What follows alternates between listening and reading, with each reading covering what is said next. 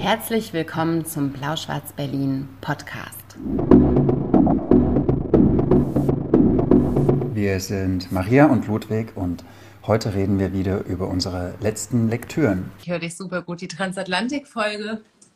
Es ist so schön, dich zu sehen. Hallo, meine Liebe. Ich bin so schrecklich. oh, es ist so schön, dich zu sehen. So weit waren wir noch nie getrennt, getrennt voneinander. Ich habe vorhin ganz kurz ganz kurz gedacht, wir haben irgendwann mal versprochen den Leuten, dass wir keine Podcast-Pause machen. Und was ist das für ein krasser Beweis, dass wir jetzt sogar über diesen weiten, weiten Atlantik, über dieses große, große Meer diese Folge machen?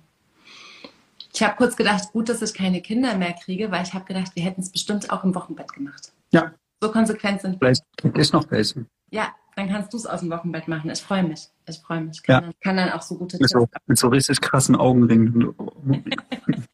erzähl, erzähl mal. Einzig sie gelesen, ja, kann ich jetzt. Können wir das die Transatlantik-Folge nennen, Folge 41? Ja, das klingt voll fancy. Was trinkst du? Alten Kaffee. Und okay. guten Grauburgunder. Wie spät ist es denn bei dir? Bei uns ist es halb acht abends. Bei, bei dir ist es halb neun mit dir. Ach so, ja. Hm. Im Osten war es noch halb acht. Stimmt, bei mir ist es halb neun. Und bei dir? Äh, bei mir ist es 14.30 Uhr. Also ich finde, das ist eine extrem gute Zeit, um mit dem ersten Mal anzufangen. Und ähm, hast du Grauburgunder gekriegt, da wo du bist? Nee, aber Pinot Grigio, das ist ja die gleiche Traube eigentlich. Äh, und zwar aus Kalifornien. Dann heißt es Pinot Grigio. Pinot Grigio, Dark Horse. Oh, das sieht sehr gut aus. Sehr gut. Schmeckt er auch? Das werde ich jetzt gleich rausfinden. Cheers, meine Liebe. Prost, mein Lieber. Mm. Es gibt sogar richtige Gläser, wo du bist.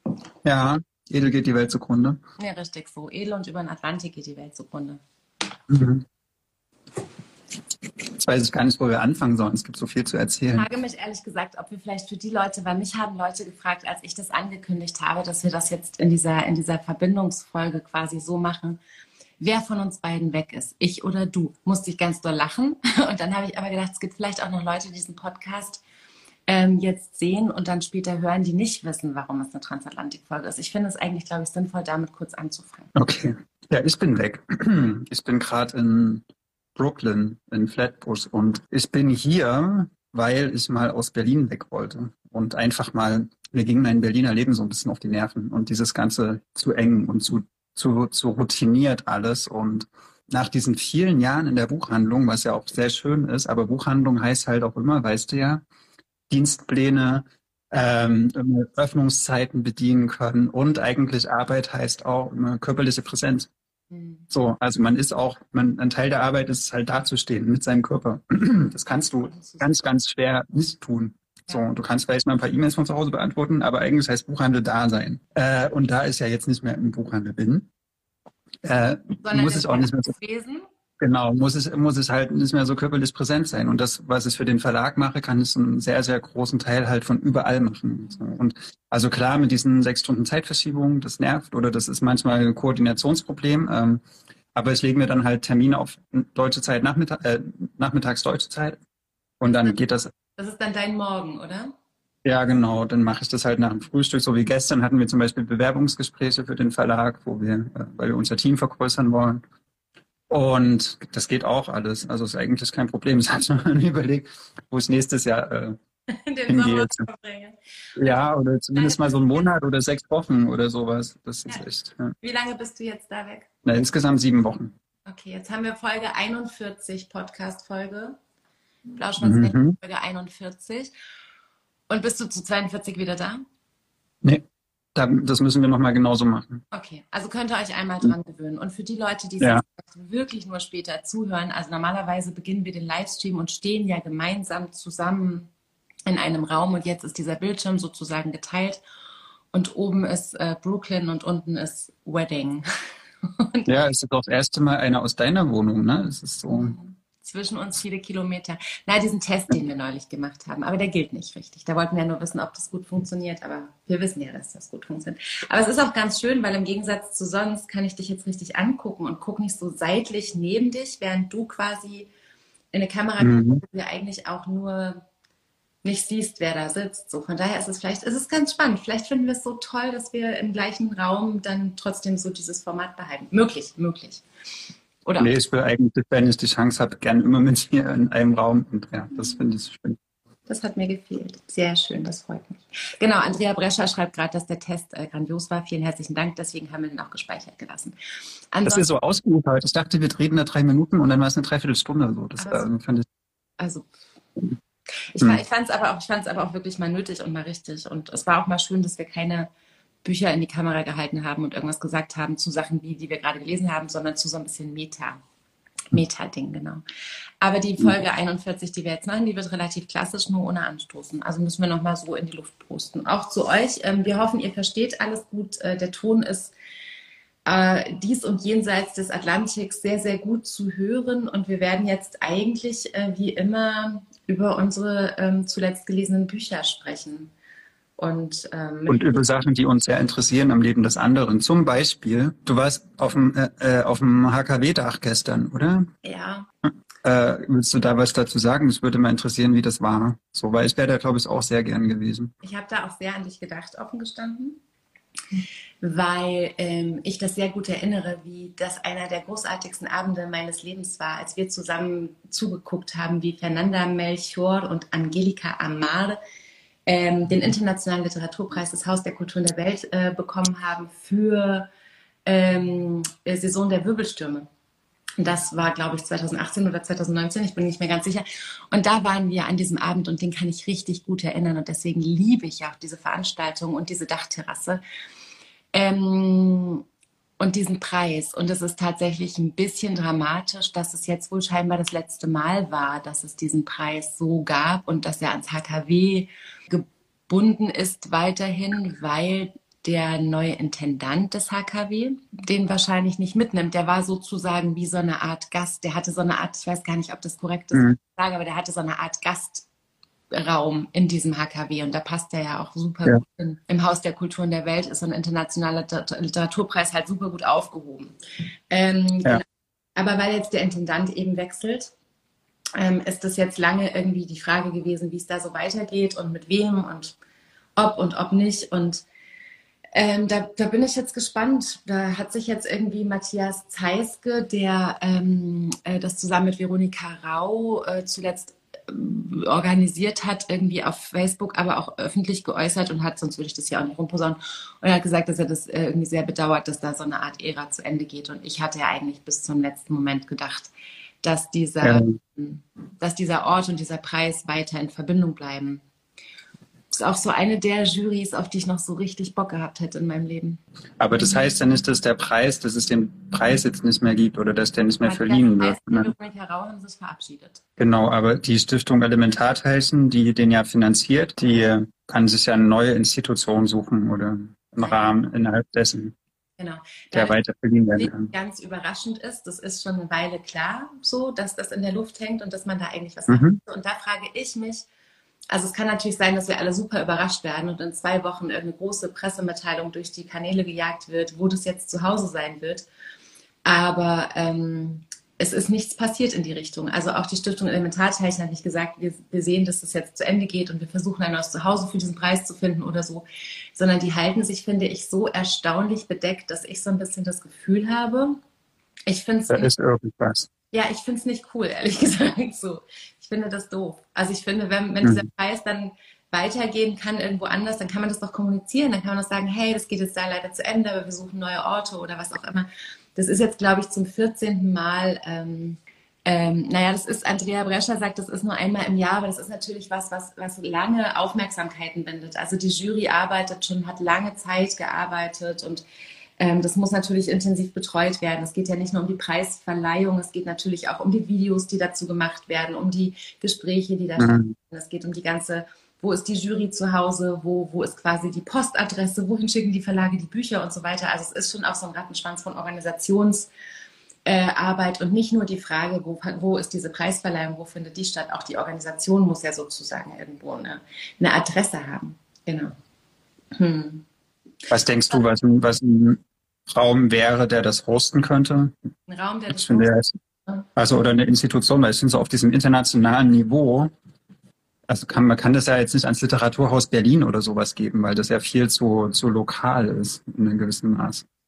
Ja, aber ich frage mich, was, was so groß sein könnte. Also es kann eigentlich auch das Literaturhaus Berlin hosten, finde ich. Also mit den Geldern mhm. und mit der nötigen Infrastruktur. Also ob das sinnvoll wäre und ob es den Preis gut täte, weiß ich gerade gar nicht. Ähm, aber aber was, was könnte größer? Also es ist, ist schon gut, es eigentlich auch an eine Einrichtung zu binden, die irgendwie literarisches Gefühl hat, oder? Also ich weiß nicht, ob ich es jetzt mhm. irgendwo in irgendeinem, in irgendeinem ganz, ganz allgemein verorteten Berliner Museum sehe. Ja, so was Schreckliches wie das Humboldt-Forum oder so, stell dir das mal vor. Lieber nicht, lieber nicht. Und, und lieber ja. auch irgendwie sowas Literarisches, Kleineres als irgendwas Politisches, wo es dann aber auch vielleicht untergeht. Ich bin unsicher. Mhm. Und ich bin ein bisschen vergnatzt, weil ich finde, dass wir, die wir ja auch so ein bisschen mit der Shortlist-Präsentation seit wie vielen Jahren, ähm, mhm. fühle ich mich dem Team gegenüber so ein bisschen wie so, wie so, wie so eine entfernte kleine Verwandte, die man aber so kennt. Ja. Und, und, und finde auch, dass wir diesen Preis ja auch so begleitet haben, dass ich es cool gefunden hätte. Man hätte mal gesagt, so bam, ähm, im Hintergrund, äh, mach dir keine Sorgen, das geht weiter. Hätte mir schon gereicht. Weißt du, ich brauche gar keine mhm. Oder ja, aber die wissen es ja auch nicht. Genau. Und das haben jetzt ja gekündigt. Ocelot benutzen können. Das wäre ja auch, also das wäre nicht die Lösung für diesen Preis, aber daran sieht man auch, wie vielleicht der Versuch auch nicht da ist, diesen Preis irgendwie zu halten. Ich finde auch selbst so der Börsenverein oder so, keine Ahnung, alles Mögliche könnte man. Also der Ort ist natürlich nicht der richtige, aber es gibt viele Dinge, die sich da eigentlich einbringen könnten, um diesen Preis weiterzutreiben. Und ich hoffe, wie gesagt, es ist ja noch nicht das letzte Lied. Vielleicht kommt ja in zwei Wochen auch die Pressemeldung. Aber du hast uns gefehlt. Jane war da, Claudia war da.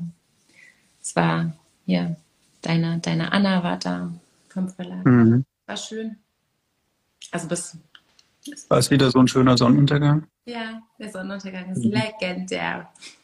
Mhm. Gesellschaft nächstes war legendär. Ach nee, nächstes Jahr ja nicht wieder. Ach, scheiße. Nein. Nee, Aber was anderes bestimmt. Sonnenuntergänge ist da, äh, gibt es die Masse. Gibt es da trotzdem. Wir suchen uns einen also das, das dazu vielleicht. Okay. Mhm. Was hast du für Lyrik mitgebracht? Genau, ich habe Lyrik mitgebracht, die ich eigentlich gemeinsam. Kommen wir mal zur Arbeit jetzt hier. Machen wir jetzt mal was Sinnvolles.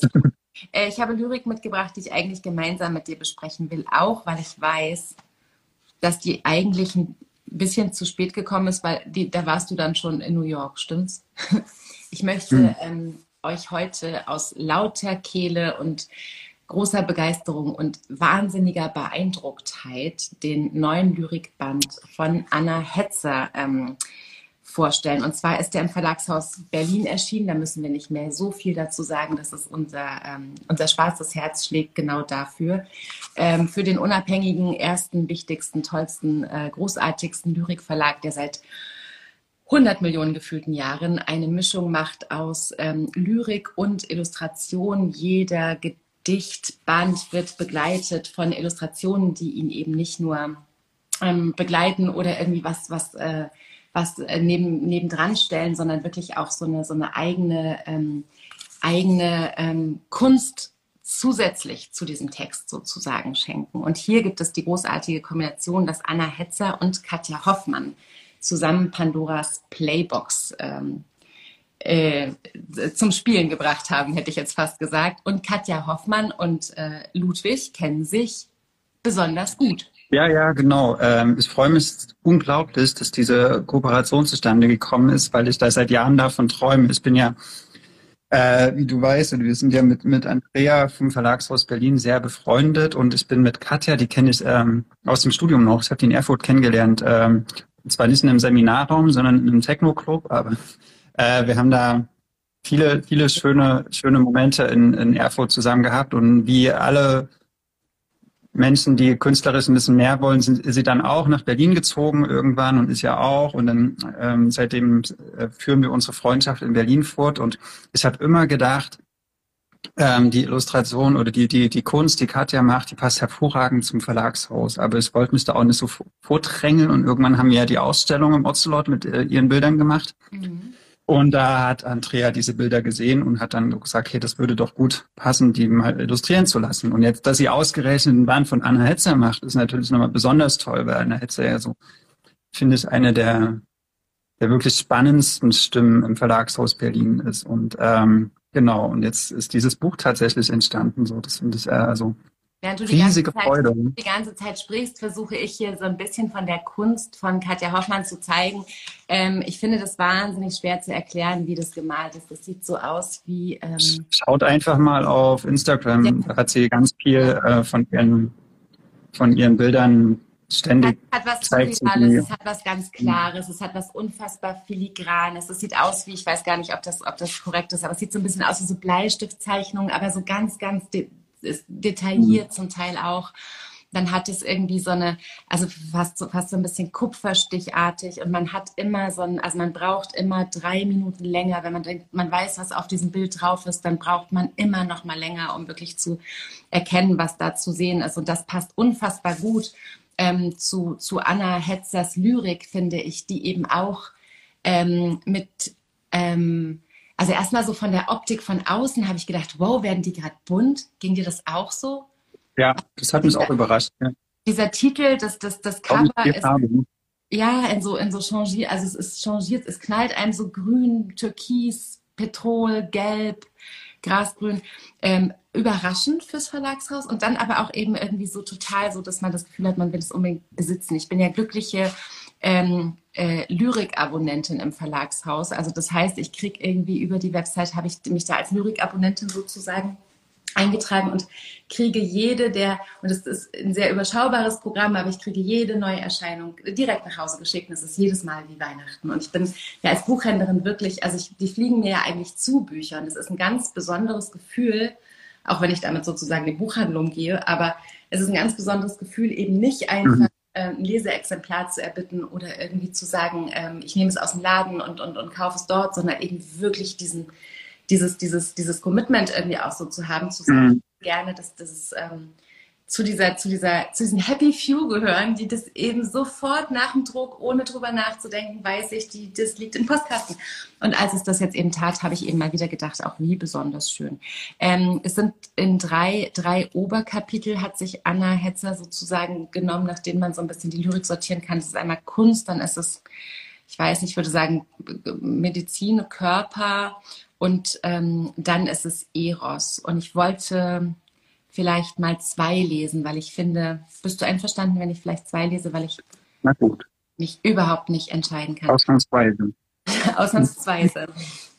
Ähm, und zwar würde ich gerne das, ähm, und ich finde es total schwierig, weil ich Anna Hetzer wie immer beim Verlagshaus äh, erstarre ich eigentlich in Ehrfurcht, wenn ich da Lyrik lesen soll, wenn ich weiß, wie großartig die Autorinnen die Lyrik selber lesen und wie toll die das machen. Aber es hilft ja nun mal nichts. Ähm, Anna ist nicht hier und wenn ihr die Gelegenheit habt, sie Lyrik lesen zu hören, dann hört euch an, wie großartig sie das selber macht. Ähm, ich lese mal das titelgebende Gedicht Pandoras Playbox. Pandoras Playbox. Die Story geht, es war einmal ein Halbgott, der dem Feuergott das Feuer stahl und zu den Menschen brachte. Darauf schmiedete aus Rache der Beklaute eine Frau, Pandora, die in ihrer Büchse, Kiste, Vase das Unglück der gesamten Welt verschlossen hielt. Sie sollte mit dem Bruder jenes Halbgotts Hochzeit feiern, so der Plan, der aufging wie die Mitgift. In circa 50 Versen sang Hesiod als erster Dichter ihr die ganze Schuld zu. Eva wurde sie, nach Eva alle anderen. So verdichtete auch Goethe fast 3000 Jahre später zu Pandora eine junge Frau, die ihn den Alten sitzen ließ. Sie hieß mal allbeschenkt, mal allbeschenkend. Nur die Hoffnung blieb ihr stets allein, bis sie diese Geschichten Wort für Wort mit Sprengstoff füllte und ein Zündholz reinwarf. Ungesichert sind Berichte von ihrem Verbleib. Erst kürzlich ging ein Video viral, das zeigt sie auf der Bühne mit Madonna, öffnet ihre Büchse, drückt auf Play. Gar nicht schlecht, oder? Und ähm,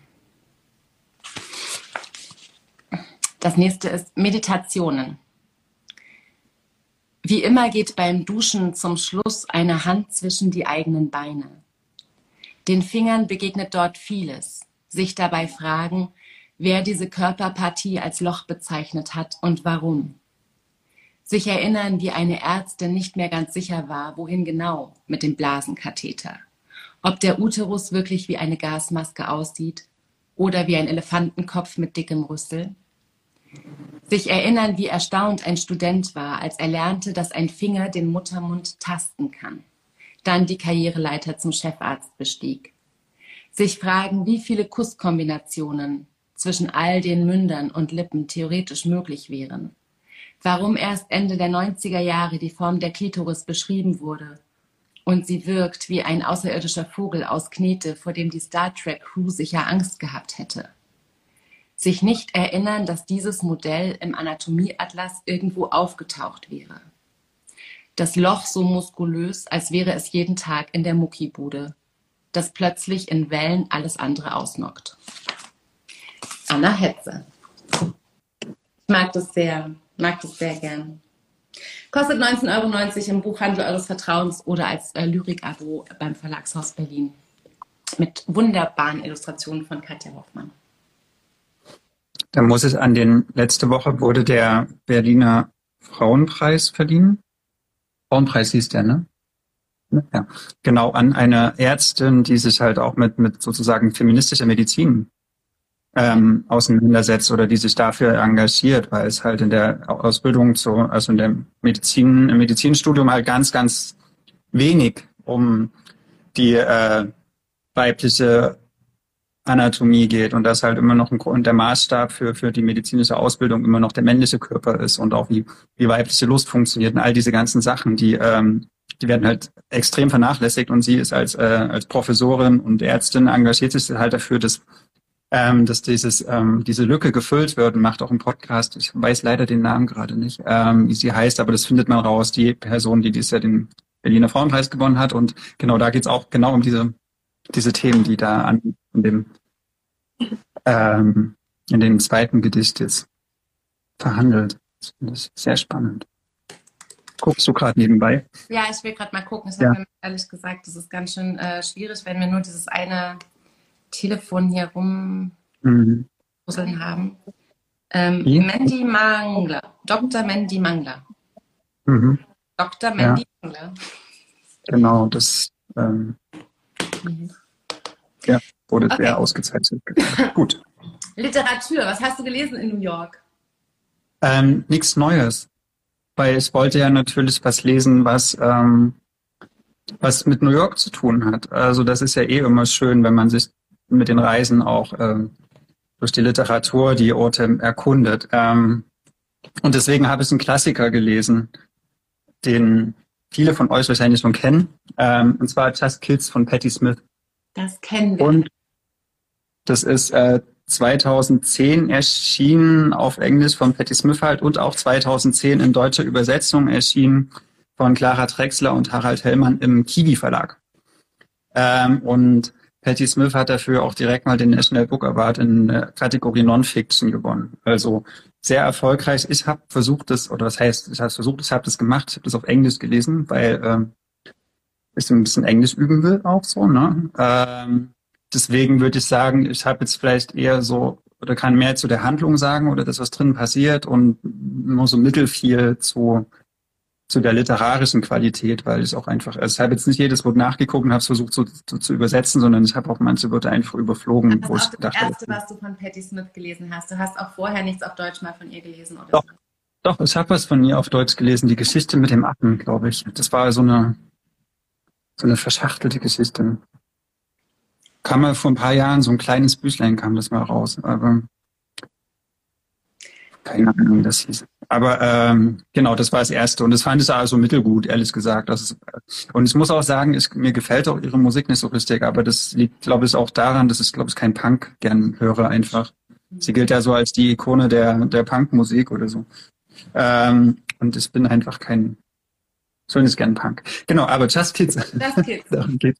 Genau, darum, da erzählt sie, wie sie nach New York gekommen ist. Also sie ist, ich glaube, 1946 in Chicago geboren und ist mit 19, nachdem sie ein Kind geboren und zur Adoption freigegeben hat, was nie wieder in diesem Buch auftaucht, so, ne? Sie kriegt ein Kind und gibt's weg.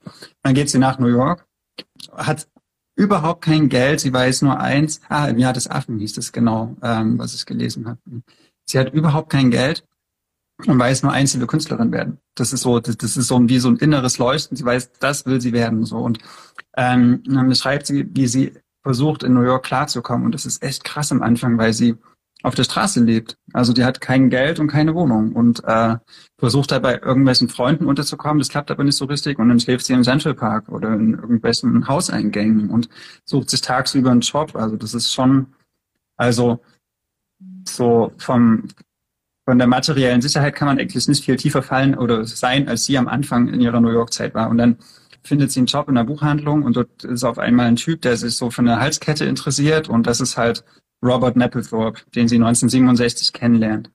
Und das Buch handelt eigentlich von dieser Freundschaft von den beiden oder man, also Freundschaft ist eigentlich viel zu wenig. Das ist eine, so eine, eine Liebesbeziehung, aber auf eine sehr intensiven Art und Weise, aber gleichzeitig werden auch manche Sachen so nicht so erzählt.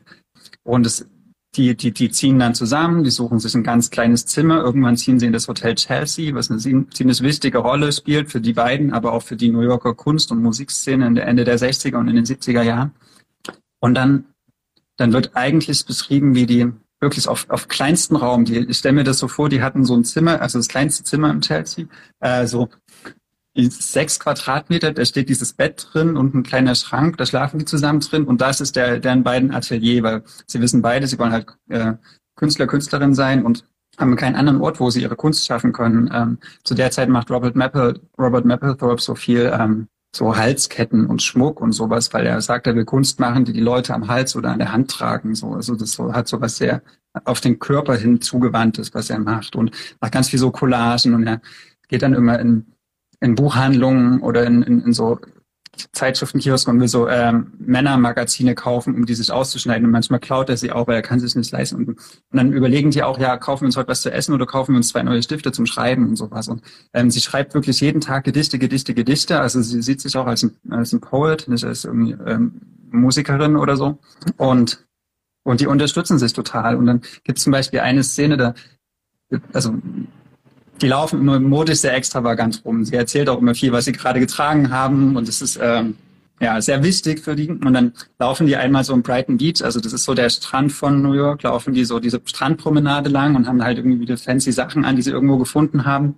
Und dann fragt so, oder läuft so ein älteres Ehepaar vorbei und das, dann sagt die Frau so zum Mann, oh look, there, there are artists. Und der Mann so, no, these are just kids. So. Ah daher kommt der Titel so. Und die, sie, sie wussten, sie sind halt Künstler oder Künstlerin. So, das, und, und die wussten am Anfang nicht, dass sie irgendwann mal vielleicht berühmt werden oder sowas. Und sie haben ganz auf ganz viel drauf verzichtet. So, wo, wo ich zum Beispiel sagen würde, naja, bevor ich mich kreativ äußere, gucke ich lieber erstmal, dass ich einen richtigen Arbeitsvertrag habe und so ein bisschen safe bin und ähm, Essen bezahlen kann. Und die, ja, die, die haben auch an manchen Tagen halt nichts zu essen oder klauen sich Kekse oder sowas. Also wirklich ganz bitterarm und setzen sich trotzdem jeden Tag hin und wollen schaffen, schaffen. Und das finde ich sehr, sehr beeindruckend. Und wie sie sich auch dann gegenseitig so über die Jahre immer wieder beeinflusst haben. Und dann zum Beispiel Robert Mapplethorpe äh, hat dann irgendwann die erste Fotokamera in der Hand und macht dann so das erste Foto für, für das Horses-Album, was berühmteste Foto von Patti Smith angeblich ist. Und und sie unterstützt ihn auch. Also manchmal, wenn sie Geld hat, weil sie arbeitet zum Beispiel im Strand Bookstore dann. Also sie ist ja Sie ist also eigentlich auch eine Buchhändlerin, die hat auch in den 90er Jahren wieder in der Buchhandlung gearbeitet und sowas. Ähm, also ist ganz, ganz Literatur- und Buchaffin und wenn sie halt Geld verdient hat, dann hat sie ihn finanziert auch zum Teil. Und wenn er ein bisschen was verdient hat, dann konnte sie halt schreiben. Und das über Jahre hinweg und auch dann, dann noch als Robert Mapplethorpe eigentlich entdeckt, dass er homosexuell ist und immer auch zum Teil ziemlich krasse Erfahrungen mit Männern macht, also auch mit schlimmen Geschlechtskrankheiten nach Hause kommt und dann sie zum Teil auch ansteckt und sowas. Und es kann sein, dass da auch irgendwelche Konflikte dadurch entstanden sind, aber die werden in dem Buch nicht erzählt. Also das ist, ähm, es gab im New Yorker, gab es eine, oder in der New York Times gab es eine Kritik dazu, dass es, das Buch ist eigentlich wie so Hänsel und Gretel, wie so ein Märchen. So. Also es wird, wird wenig äh, von den Konflikten innerhalb der Beziehung erzählt. Es gab so ein, zwei Mal, wo sie sagt, ja, der macht so BDSM-Kunst, also das war dann halt so später. Das ist ihr zu hart und das versteht sie auch nicht so richtig, aber sie unterstützt ihn dabei. Aber wenn das 2010 ähm, erschienen ist ne, und eben diese Geschichte erzählt, die irgendwie Ende der 60er beginnt, dann hat man eben wahrscheinlich auch echt den Blick verändert. Ne? und sie, und sie bewundert ihn wirklich. Also für sie ist das, das ist die Liebe ihres Lebens und das ist die also der, der, der, ein, der wichtigste, einflussreichste, stärkste Mensch in ihrem Leben gewesen und für ihre Kunst. Und ohne ihn sagt sie auch, wäre wär sie nicht diese, diese Künstlerin geworden. Und er sagt es aber auch von ihr.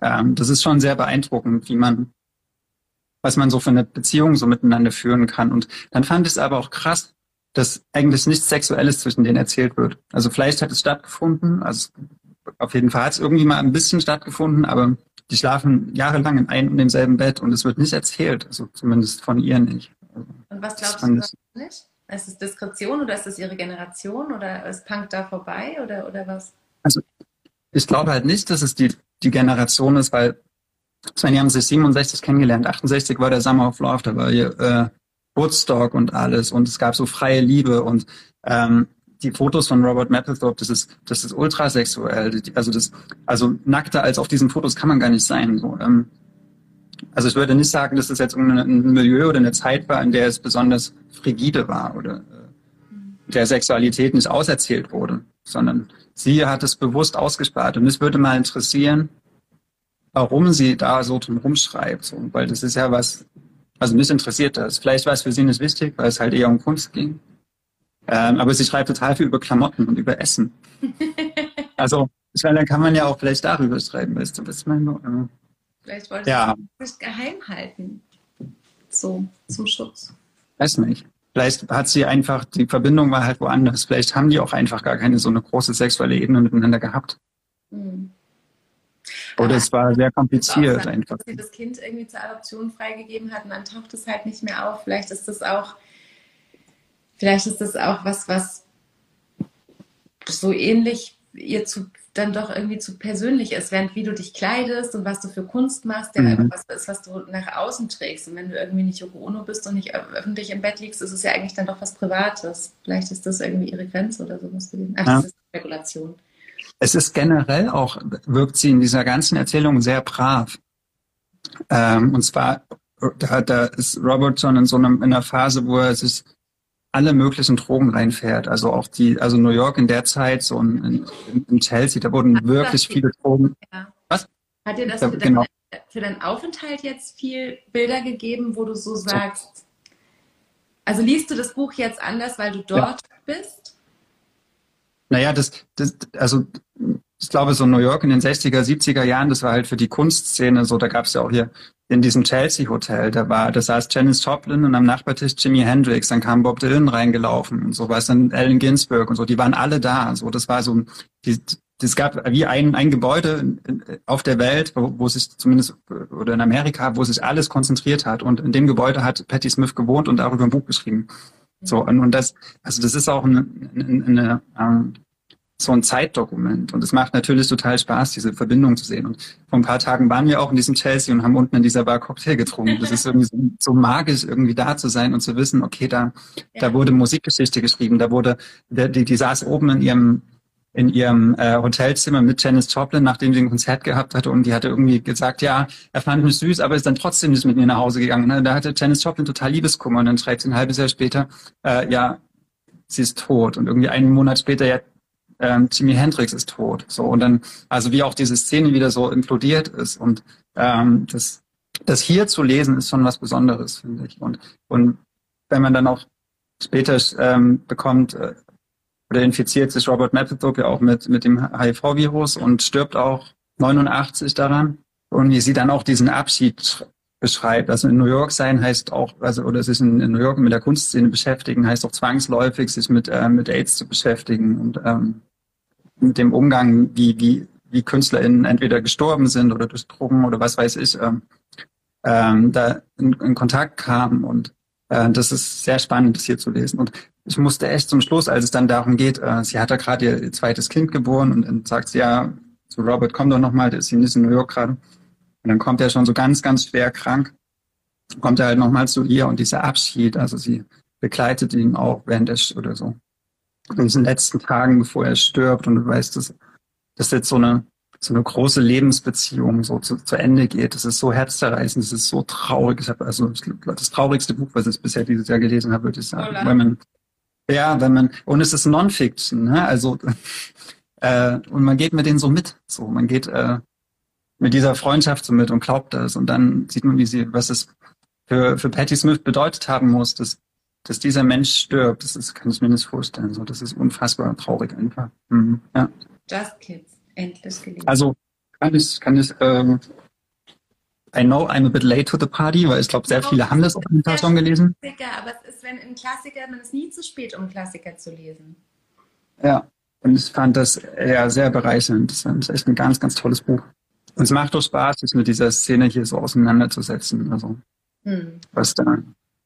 Ich meine, das ist ja auch ein bisschen wie. zu Patti Smith und die war ja gerade irgendwie hier, ja, und alle sind irgendwie völlig ja. Fieber und erzählen irgendwie, dass sie im Pasternak in Berlin gesessen hätte und irgendwie äh, äh, Permini gegessen hätte und hier unsere liebe Kollegin Jane war beim Konzert und war beseelt und ich habe so gedacht, das ist eine der Pest, es gibt wenig Leute mhm. Und ganz viele Menschen haben jetzt irgendwie zu mir irgendwas zu, über sie gesagt und alle hatten so ein krasses, das ist so ein, also, also so idolartiges in der mhm. Generation glaube ich sowieso gar nicht mehr, ja, also darunter dann irgendwann wieder für irgendwie ähm, für, für, für Jüngere, aber gerade in, in, in, diesem, in diesem Ding, auf, auf, auf dem Level habe ich, das, hab ich das selten, dass so viele verschiedene Leute auch so connecten. Ich habe jetzt auch mit Verlagsvertreterinnen gesessen, ne, kannst du dir vorstellen, die irgendwie alle so, boah, ne? Also wo dann so, wow, ja. wo ich so merke, was die so auslöst. Das ist ganz schön, ganz schön ikonisch. Ikonisch. Ja. Ikonik. Ja, sie ist vielleicht die berühmteste Punkmusikerin, die es, die es gibt. Ja. So. Ne? Und hat halt, was, was ja auch so spannend ist, dass sie ja die, auch die Lyrik so in den Punk gebracht hat. Ne? So was Bob Dylan vielleicht so für den Blues oder so gemacht hat, das hat halt Patti Smith für den Punk gemacht. Also eigentlich sind das alles vertonte Gedichte, was sie macht. Das ist schon eine tolle Frau. Literatur-Nobelpreis muss sie trotzdem nicht kriegen, nein? Oder? Ja, auch. Wie gesagt, ich kann die, die literarische Qualität, da fehlt mir vielleicht ein bisschen das englische Verständnis dafür, wobei, ja, ja, genau. Punkt. Jello schreibt, du sollst gleich M-Train von ihr lesen, falls du jetzt auf dem Trip bist. Hast du denn überhaupt jetzt Bücher mitgenommen für diese sieben Wochen? Liest du jetzt digital ein bisschen was Deutsches oder gehst du jetzt in die New Yorker Buchhandlung? Ich habe noch das zweite Buch, was ich dann bespreche und was direkt damit zusammenhängt eigentlich. Ähm, das habe ich auch schon mitgenommen. Hm.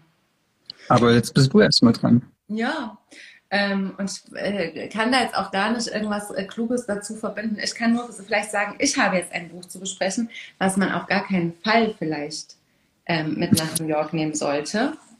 Weil, ähm, und es ist aber trotzdem so, dass ich sehr, sehr viel an dich gedacht habe und eigentlich denke, es würde dir, glaube ich, mega gut gefallen.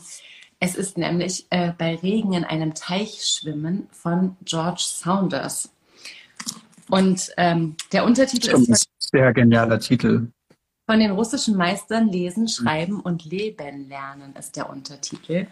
Und ähm, der Titel ist ein Zitat aus Tschechows Erzählung Stachelbeeren. Da kommt nämlich genau dieses ähm, bei Regen in einem Teich schwimmen Motiv sozusagen vor. Und George Saunders, das muss man vielleicht einmal kurz wissen, ist für mich einer der absolut großartigsten, brillantesten hammermäßigsten äh, amerikanischen Autoren, die ich mir vorstellen kann. Also so Lincoln im Bardo, übersetzt von Frank Heibert, gehört zu meinen echt so zu diesen, zu diesen, zu diesen unfassbaren Türöffnerbüchern, wo ich gedacht habe, wie kann man schreiben, wie kann man übersetzen, wie kann man, wie, wie, wie großartig kann man literarisch unterwegs sein. Der hat also für mich das Level nochmal so, so hochgelegt. Also George Saunders ist für mich so ein, so ein, da oben ist der, sowieso schon. Und ähm, hab dann ist das eigentlich ein, ist das ein hm? Ami? Das, er ist in Texas geboren. George okay. Texas geboren. Ähm, ja. Und er unterrichtet seit über 20 Jahren literarisches Schreiben am, an der Syracuse University und macht das wohl richtig, richtig großartig. Und ähm, es ist also eine wahnsinnig äh, krass große Bewerberinnenzahl und die sind alle schon High-Level, schreibt er. Und daraus müssen sie natürlich Leute aussieben. Und er macht seit vielen Jahren einen Kurs, in dem er Menschen, die schreiben wollen, das Lesen und das Schreiben lieben beibringt anhand der mhm. Klassischen russischen Erzählungen. Und das ist sozusagen ein Unikurs, den er gibt und der ihm auch so viel bringt. Und das merkt man so. Ne? Er macht den nicht von oben nach unten, er gibt es nicht an die Studierenden, sondern er zieht da auch so viel Literaturliebe raus. Jedes Mal, dass er beschlossen hat, er packt es in ein Buch. Und deswegen ist dieses 500-Seiten-Buch sozusagen so eine Art Unikurs, ähm, und er schafft es, das, was er an dieser Universität den Studierenden vermittelt, beim Lesen uns zu vermitteln. Und ich versuche mal kurz ein bisschen zu erklären, wie das aufgebaut ist. Also er sagt, er hat halt seine liebsten russischen Erzählungen. Also Erzählungen sind für ihn sowieso die Kür. Eine gute Erzählung ist so das, an dem sich alles messen kann literarisch. Und er sagt, er hat nicht die besten und nicht die fulminantesten und nicht die handwerklich brillantesten, sondern die russischen Erzählungen, die ihn am meisten ähm, zum Literaturlieben gebracht haben. Und das sind sieben Erzählungen von fünf russischen, und ich sage es nicht gerne, alten weißen Männern und natürlich alle mhm. Das ist Tschechow, Turgenev, äh, Tolstoi und Gogol. Und ähm, diese Erzählungen. Kein Dostoevsky. Oh. Nee, kein Dostoevsky. Und es ist auch super interessant, weil eigentlich schreit dieses Buch, dass es Kanon sein will, aber der will halt überhaupt kein mhm. Kanon sein. Es geht ihm null darum, dass Dostoevsky da eine Rolle spielt. Und er hat seinen Dostoevsky gekannt, mhm. der, der hätte den da mhm. reinbringen können, aber er wollte nicht. Und er erklärt es wirklich auf so eine ganz, ganz großartige, nonchalante Weise. Also er fängt wirklich an. Das erste Kapitel heißt, wir fangen an. Und dann erzählt er, wie er diesen Kurs über russische Literatur macht und wie sehr er den liebt und dass er sich nichts Schöneres vorstellen kann, als das quasi mit der Welt so zu teilen, weil der Kurs ihm so viel wiedergibt. Und es ist so, dass ich sofort mein Herz, weil ich ja manchmal auch das Gefühl habe, dass, dass mir manchmal so ein theoretischer Unterbau fehlt bei meiner Literatur. In, Informiertheit, ja, also so mhm. kein Literaturstudium irgendwie. Ich will nicht schon wieder über das fehlende Abi reden, aber ich merke, dass mir viel fehlt, was andere Leute in intensiven Kursen und Auseinandersetzungen mit Literatur tatsächlich mhm. ähm, irgendwann zumindest mal erlebt haben, egal was sie jetzt daraus machen. Aber manchmal wünschte ich, ich hätte das irgendwie gehabt. Und George Saunders macht jetzt quasi genau das und er, er, er gibt einen Kurs und ich sehe, wie er da ist und ich sehe, wie er sprüht und ich sehe, wie er strahlt und er gibt das alles ab. Und das Coole ist, diese fünf ähm, ähm, russischen Erzähler, diese sieben Erzählungen sind komplett abgedruckt. Also du brauchst keine Zusatzliteratur, der sagt nicht, ja, geh mal in die Bibliothek und mal Gogols Nase aus, sondern das ist alles schon in diesem Buch drin. Und er, er nimmt sich halt diesen, diese, diese, diese Rotzigkeit, diese, diese Frechheit und unterbricht auch Gogol ständig und sagt, habt ihr gerade gemerkt, findet ihr das auch? Und was denkt ihr an dieser mhm. Stelle? Und er stellt aber so völlig, es wirkt nicht so didaktisch, ähm, pädagogisch mit der, mit der Keule. Ne? Also er, er sagt, äh, worum es jetzt ein bisschen gehen könnte und wir nehmen uns das raus, was uns was bringt. Und wenn wir eine Fragestellung von ihm blöd finden, blättern wir einfach weiter, weil das, was uns nicht interessiert, bringt uns nicht dazu, besser zu schreiben oder besser Literatur zu lieben oder besser zu lesen. Und dieses Buch hat eine, dafür, dass es ja eigentlich ein Unikurs ist, hat es eine unfassbare Sogwirkung. Also du liest es und du siehst quasi dem beim Denken zu und du kommst nicht einen Moment auf die Idee, dass es anstrengend ist, obwohl das echt harter, harter Theoriekram ist, der dann natürlich auch immer so mitschwingt, ja, aber das geht dann natürlich auch von den Erzählungen und von dem, wie man liest, natürlich auch immer in Bereiche, wie man im Leben mit Dingen umgeht oder mhm. wie man Herausforderungen äh, bewältigen kann oder auch was einen beeindrucken kann und woraus man Kraft schöpfen kann. Und deswegen ist es so ein, ich hatte das zum letzten Mal tatsächlich in dieser Intensität bei diesem Olivia Leng, weißt du, die Bienen bosselten im hohen Gras, wo die da am, am, an der Us lang gegangen ist, ja, sieben Tage. Und ich fand das so großartig. Und das habe ich jetzt hier wieder. Und ähm, weil man nicht mehr erklären kann, worum es geht, will ich dir nur so, am Ende gibt es einen Anhang, ja, und dann leistet er sich tatsächlich drei Anhänge A, B und C und macht das, was jeder Literatur gut tut. Er macht eine Übung im Streichen und dann sagt er so, was, was man jetzt mal machen könnte, was hilft auch so zu mhm. lernen, was man streicht. Dann macht er eine Übung im Steigern, also sozusagen so eine Superlativübung. Und dann macht er das, was wir am allermeisten lieben, nämlich er macht eine Übung mit Übersetzungen. Und dann mhm. hat er sozusagen äh, den, ähm, den, den äh, im, im Keller äh, ähm, und, und den, den er nicht mit äh, reinnehmen konnte, ist Isaac Babel, weil er sagt, das ist so ein Stilist und er lebt halt auch so von seinen Übersetzungen, weißt du? Und das, das funktioniert nicht, weil er halt auch kein Russisch kann. Und er nimmt sich selber auch immer wieder so aus. Er kann kein Russisch, das ist ja krass. Er, er, er, handelt an den großen russischen Erzählungen so die Literaturliebe ab und er sagt auch, wie absurd das ist, weil er nicht mal Russisch kann, weißt du? Und er gibt den Übersetzungen aber auch damit endlich diesen Stellenwert, der ihm ja irgendwie auch, finde ich, gehört. Und dann sind so so Probeübersetzungen des gleichen Satzes von verschiedenen Übersetzungen mhm. gedruckt. Das ist das, was wir immer versuchen, den Leuten zu vermitteln, wenn sie fragen, aber Übersetzungen können doch einen Text nicht so sehr verändern. Und in diesem Buch ist es dann einfach in so einem Anhang als Beweis eingeführt, wie das eben doch geht. Und übersetzt hat das Buch Frank Heibert, der halt großartigerweise sagt, äh, von dieser, dieser Übersetzung, die ähm, ähm, Sounders da meint. Und dann haben die wohl zusammen auch mit Olga Radetzkaya, die wir ja auch total ja. lieben, natürlich fließend Russisch spricht, ähm, zusammen eben nach den richtigen Übersetzungen gesucht und sie haben im Deutschen zumindest vier verschiedene gefunden. Und alleine dieser, dieser kurze Anhang ist irgendwie wert, ähm, dass, dass man versteht, ähm, was dieses Buch so kann. Und ich finde, das sollten alle lesen, die gerne lesen oder die gerne mehr lesen würden. Und natürlich sollten es auf jeden Fall alle lesen, die schreiben wollen oder sich fragen, ob sie schreiben sollten. Und ähm, jeder, der George Saunders liebt, muss das auch lesen. So, bei Regen in einem Teich schwimmen. Frank Heibert bei Luchterhand. Hast du eine Lieblingsgeschichte oder eine, wo ähm, besonders, na, fand, die, die besonders in Erinnerung geblieben ist? Ja, ich fand das mit Gogols Nase, die ich nicht kannte, ehrlich gesagt, ähm, schon, schon, wahnsinnig toll. Und, und finde auch so, äh, dass ohnehin, ich, ich habe ja in letzter Zeit immer so ein, ich will eigentlich keine Männer mehr lesen und ich will auch keine Männer lesen, die andere weiße Männer feiern. Und ich war dann auch so ein bisschen, habe ich erst gedacht, wieso äh, tue ich mir jetzt quasi so ein, so ein Buch an, was ja auch so was, äh, ich dachte, das könnte jetzt auch total kanonisch sein und ist es halt aber irgendwie so gar nicht. Und was ich aber ehrlich gesagt gemacht, empfunden habe beim Lesen, ist, dass diese, ich verstehe, was er meint und ich kann diese Russen auch irgendwie so, ne, ich, ich sehe das, aber für mich war er, Saunders ist für mich der Künstler. Und für mich war es ehrlich gesagt gar nicht so wichtig, dass er sich da diese, diese fünf Russen genommen hat.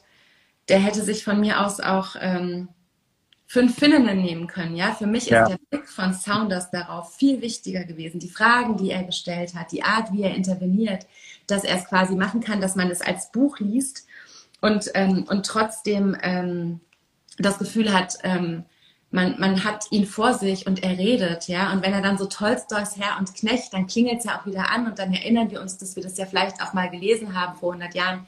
Wir haben es bloß irgendwie nicht richtig abgespeichert. Und ich finde, das ist schon, das ist ein großes, ein großes Geschenk an die, an die, die Literatur lieben oder die, die es lieben wollen. Ja. Ja, wie so ein Uniseminar, ne? Oder wie so ein Close Reading oder ein Lesekreis und ja, mit dem man der lässt sich begeistern das schließt einem die Literatur dann nochmal so anders auf. Auch für, für wenn, wenn man danach meinetwegen was völlig anderes liest, ne? Aber du nimmst so diesen, diesen Blick, diesen genauen Blick oder so. Ja. Die, diese neue Sprache so mit. Aber ja. ich finde, wenn man so diese alten Russen liest, also es, bei mir, mir, bei mir ist der Genuss da oft auch ziemlich schmal, weil man, äh, die, das ist oft viel langsamer erzählt und es setzt so unglaublich viel politisches Wissen voraus, oft. Also auch so gerade bei Gogol, man muss so Russland so gut kennen, finde ich, um das wirklich aber was ich auch so spannend finde, er hat dann so erklärt, dass man ja eigentlich sind das keine politischen Texte. Also es sind natürlich total mhm. politische Menschen, aber worum kümmern sie sich? Um ganz einfache Dinge, um Alltag. Also häufig ist in mhm. diesen Erzählungen auch so unterschwellig. Also du, also das fand ich auch total interessant, weil ich die natürlich auch irgendwie alle auch oft für so politisch, manch, manche auch wieder ja irgendwie so assoziiere. Er sagt, sind bei Dostoevsky ist das so, finde ich. Also klar, ist auch philosophisch, aber sind ja, sie auch, immer, also interessieren sich fürs, Mensch, fürs Menschliche quasi so hm. viel mhm. mehr und machen das, nehmen das wichtiger als so äh, politische ähm, Themen und beschreiben eher so Alltag, Kleinteiliges, ganz Ruhiges auch. Wie guckt jemand? Wie steht der Wald? Wie ist das Feld? Also manchmal auch so Sachen, wo man sich fragt, so was, was meint er jetzt damit? Und das, das fand ich total entspannend, dass er das eben auch so abkoppelt und so sagt, du musst halt nicht irgendwie 100 Jahre russische Geschichte oder 200 Jahre russische Geschichte auf dem Kasten haben, um das zu verstehen. So. Und ähm, deswegen hat es so eine Leichtigkeit plötzlich bekommen, weißt du, diese großen Namen, weil er eben auch sagt, es sind mhm. nicht ihre besten Geschichten vielleicht. Ja, er hat sich mhm. nicht die, die, die Kühe und die Krähen, sondern das, was bei ihm das Herz am meisten aufmacht. Und das ist ja immer so, dass das dann am, am sprühendsten ist. Ja, ich glaube, wir müssen das Tempo ein bisschen anziehen, mein Lieber. So. Ja.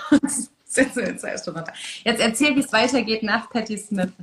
Vielleicht, es gibt ganz viele Links, wie ich es jetzt weitermachen kann. Einer ist zum Beispiel, ähm, Patti Smith hat, hat äh, Arthur Rimbaud total verehrt. Ähm, so, die war auch bei seinem Grab, die hat auch später sein Haus gekauft, irgendwie in, in Frankreich und sowas. Und ich presse jetzt über einen, der auch sehr früh in sein erstes Kunstwerk äh, über Rimbaud gemacht hat. Und das wäre ein Link, aber es gibt auch noch einen anderen. Du hast gerade über Olivia Lane mhm. Die ich äh, noch gar nicht gelesen habe, aber das, ich glaube, ich werde in der nächsten Podcast-Folge was über sie sagen. Also weil ich mir ein Buch gerade gekauft habe von ihr, was ich unbedingt lesen will. Wie heißt das? Ähm, Alone in the City. Ja, da hat Daniel Schreiber ganz viel drüber geschrieben. Gibt es das schon auf Deutsch? Ich weiß es gar nicht. Ähm, aber es ist schon. Nee, ich glaube, ich glaube, es ist auf Englisch. Genau, also es ist vier, ich glaube, es vor fünf Jahren oder so erschienen. Ähm, und ich freue mich total drauf, weil es um Einsamkeit in der Stadt geht. Aber erst in der nächsten Folge. In dieser Folge jetzt äh, spreche ich über ein Buch, weil es es noch nicht auf Deutsch gibt, weil ich unglaublich frevelhaft finde, dass es das noch nicht auf Deutsch gibt. Und zwar, Achtung, siehst du das jetzt auch in Spiegel verkehrt? Ja, aber das sehen alle in Spiegel verkehrt. Du musst okay, ähm, und zwar ist es von David Wojnarowicz, Close to the Knives, uh, A Memoir of Disintegration. Und mit einem Vorwort oder einer Einführung eben von Olivia Lane, für die das eines der wichtigsten ähm, künstlerischen, literarischen Dokumente des 20. Jahrhunderts ist. Also das ist für sie wirklich äh, ganz, ganz groß. Ähm, interessanterweise im Verlag erschien, der heißt The Canons, also die, die, die Kanone, keine Ahnung, I don't know. Ähm, und ich finde das äh, unglaublich krass, dieses Buch. Ähm, David Wojnarowicz ist äh, Anfang der 50er Jahre in New Jersey geboren und dann ähm, in sehr, sehr schwierigen Verhältnissen. Ähm, die, der, der Vater war alkoholkrank, unglaublich brutal, ständig verprügelt. Und dann hat die Mutter ihn mit nach, nach New York genommen, da ist er aber abgehauen und dann hat er sich, und äh, Achtung, also für Leute, die jetzt ähm, jetzt wird es gleich um sexuellen Missbrauch gehen, also Leute, die das nicht ertragen, sollten das vielleicht eher ausschalten. Ähm, die der hat dann am Times Square, der halt noch nicht so dieses Disneyland in den 60er, 70er Jahren war, wie er es jetzt ist, ne? Also so ein Touri-Ort, sondern damals war der Times Square so eine Art Straßenstrich und so, also sehr, sehr rau. Und dort hat er als Teenager bereits seinen, seinen Körper verkauft, um über die Runden zu kommen. Und ähm, das beschreibt er in diesem Close to the Knives. Das ist kein, kein Roman, das ist wie so eine Art Essaysammlung. Und in einem der ersten Essays geht es halt darum, wie er da da an den Straßenecken steht, Hunger hat, also zum Teil halluziniert vor Hunger und sowas und irgendwie die Ratten sieht, wo er denkt, die haben kleine Kinderarme im, im, Mund und sowas und dann zählt er, wie die Freier halt mit ihm umgehen und wie sie ihn zum Teil festschnallen. Da ist er so 14, 15 so und ähm, die die brutalsten Sachen mit ihm machen und er aber auch sehr sehr früh auch sein homosexuelles Begehren entdeckt ähm, und sich auch das ist dann immer so, so eine ambivalente Bewegung. Einerseits äh, verabscheut er die Freie, andererseits genießt er das aber auch, wenn sie ihn küssen oder sowas, weil er halt so durch diese, also so zärtlich männlich berührt werden. Und das ist dann auch ganz traurig, weil er wirklich äh, wie so der, naja, die, die unterste Schicht von New York ist und, und aber nur Glück und Liebe sucht. Und ähm, in einer Geschichte erzählt er dann, wie, wie sein Vater auch ähm, sehr zu viel trinkt, seinen Führerschein verliert und sich dann auf dem Dachboden erhängt und er ihn findet und sowas. Also es ist eine ganz raue, ganz brutale Welt. Und dann gleichzeitig erzählt er aber auch, ähm, wie er versucht, Kunst zu schaffen. Und das ist auch so, finde ich, der Link von, von ähm, Just Kids hier zu, zu Close to the Knives, weil das in einer ähnlichen Zeit spielt, halt auch so 70er, 80er Jahre und dann ähm, auch in einer ähnlichen Gegend, halt alles in Manhattan und ähm, so Upper East Side, East Village und sowas, also dort, wo wo die, die Subkultur auch stattgefunden hat. Und ähm, er hat sich auch sehr in, dieser, in diesem Punk-Milieu bewegt. Also er hat eine eigene, also hat eine Band mitgespielt, die hieß äh, Three Kills, äh, nee, Three Teens Kills Four.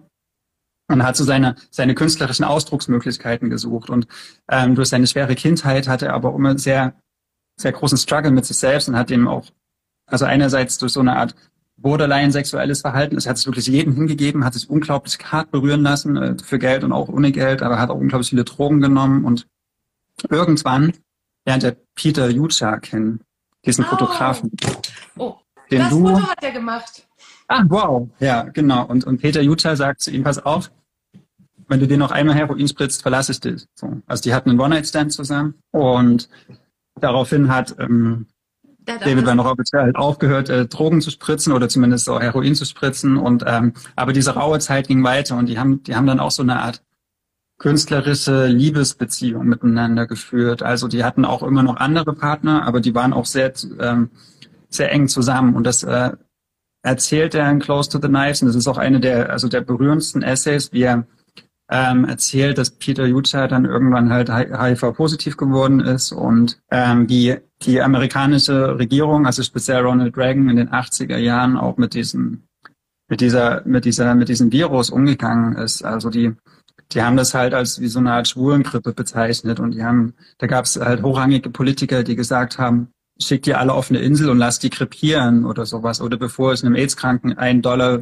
für Gesundheit gebe, gebe ich lieber irgendeinem Kind, was das, was unverschuldet krank geworden ist. So, äh, also die, diese, diese Krankheit wurde, das, das, ähm, das war wie so ein Stigma der Schwulen oder wie so eine Strafe Gottes wurde das gesehen. Und da, dagegen schreibt Werner Roberts in diesem Buch an und das, ähm, und dann, und das äh, nicht nur auf so einer abstrakten Ebene, wo er sich über die Politik aufregt, sondern halt konkret an, an der Beziehung, die er zu Peter Utah hatte und dann wie er ihn im Krankenhaus besucht und wie er gesagt hat, ja, ich habe letzten Monat sind sieben meiner Freunde gestorben, so, weil es gibt keine, keine Forschung zu diesem, zu diesem Virus, es gibt keine Warnung, es gibt keinen, also seitens der Regierung, es gibt keine, keine äh, politischen Bemühungen, diesen Virus in irgendeiner Art und Weise einzuschränken, sondern die, die gerade diese, diese Reagan-Administration hat halt gesagt, ja, dann lass die doch alle sterben. Das ist eine Schwulenkrankheit, dann sind wir sie los. Hauptsache, wir kriegen es nicht. Und, also wir kriegen es ja dann auch nicht. Das war genau. ja das Argument, dass man es irgendwie nicht kriegt. Ja, ähm, und das, und das ist so bitter, weil die dann zum Teil halt in den Krankenhäusern liegen und nicht behandelt werden so. Ne? Und er, er beschreibt halt, wie, wie Peter Jutzer dann so die letzten Tage im Krankenhaus ist, wie er nochmal mit irgendeinem Quacksalbe der irgendwelchen Hokuspokus da ihm spritzen will, damit es irgendwie noch eine Chance gibt, vielleicht einen Monat länger zu leben. Und mich hat das sehr an diese Serie in Pose, hast du die gesehen, über so, über diese Ballroom-Culture in, in New York, die so die schwarzen ähm, Transmilieu in New York spielt in den 80ern. Äh, und da wird es auch sehr gut, also das ist auch viel Kitsch in dieser Serie, aber das wird sehr gut dargestellt, wie die halt einfach alle wegsterben, so wie eine ganze äh, eine ganze Szene, ein ganzes Milieu einfach komplett wegstirbt so und äh, und Wojnarowicz hat dann, nachdem Peter Jutta gestorben ist, so zwei Minuten danach hat er ihn halt nochmal fotografiert und das sind ganz ikonische Fotos geworden, so von von diesem von diesem AIDS-Sterben letztendlich und ähm, und damit ist er eigentlich einer der, der größten, bedeutendsten, wichtigsten AIDS-Aktivisten der, ähm, der amerikanischen Geschichte, oder? Und, aber hat gleichzeitig halt ein ganz reiches künstlerisches Öffel. Er hat ganz viele Fotos gemacht, er hat ganz viel so Videos gedreht, er hat so äh, gezeichnet und sowas. Und, und ich finde das so, so krass, dass dieser, dieser Typ, der so wichtig ist für die amerikanische Kunst- und Kulturgeschichte, noch nicht übersetzt ist. Aber wann ist dieses Buch zum Beispiel erschienen? Das ist, glaube ich, 91. Oh. Das also ist vor 31 Jahren erschienen. Richtig klassisch. Ja, und, und es ist auch, das ist in, in der Tradition der Beat Generation geschrieben. Also es ist ein, äh, es hat sowas sehr, sehr rhythmisches, sehr musikalisches und es gibt ganz wenig ähm, Satzzeichen.